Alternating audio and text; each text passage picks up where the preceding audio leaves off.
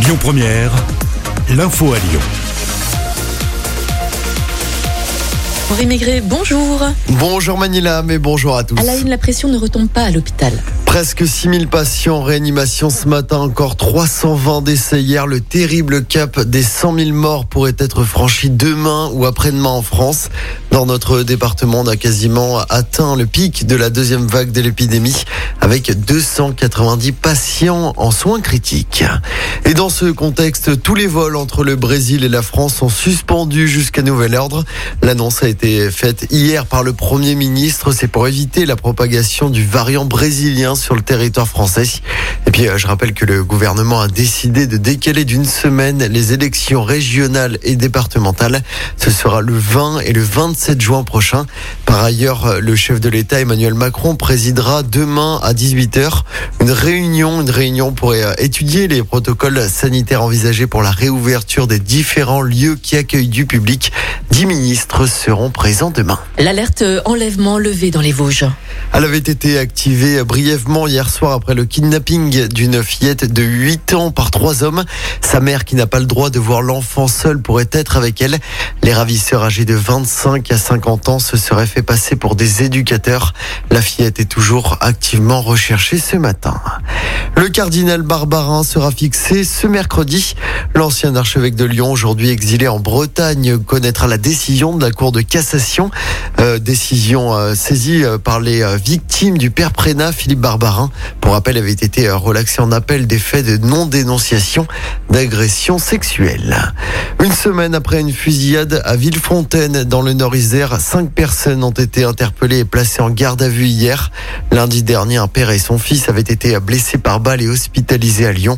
Une information judiciaire devrait être ouverte ce jeudi. Les travailleuses du sexe hein, ont manifesté hier à Lyon. Où elles se sont rassemblées sur la place de la Comédie, un rassemblement à l'occasion des 5 ans de la loi sur la pénalisation des clients.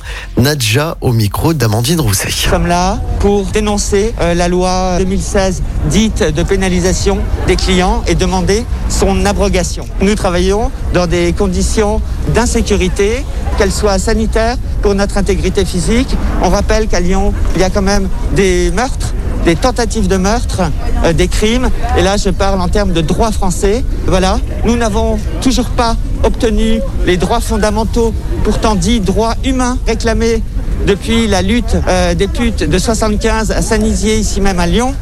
Et euh, nous en sommes malheureusement toujours là. Et les conditions empirent. Une vingtaine hein, de travailleuses du sexe étaient présentes sur place hier. Et en football, qualification hein, pour les demi-finales de la Ligue des Champions pour le PSG. Et Paris s'est pourtant incliné 1-0 hier soir au Parc des Princes contre le Bayern Munich. Le PSG finalement sauvé grâce à son 3-2 de la semaine dernière en Allemagne.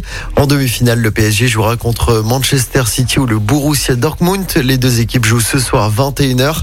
Et puis toujours en sport, en basket, la victoire de justesse des filles de Lasvel. Victoire 76 à 75 face à Bourges hier soir. Lasvel qui termine deuxième de la saison régulière. Les playoffs commencent dans trois semaines.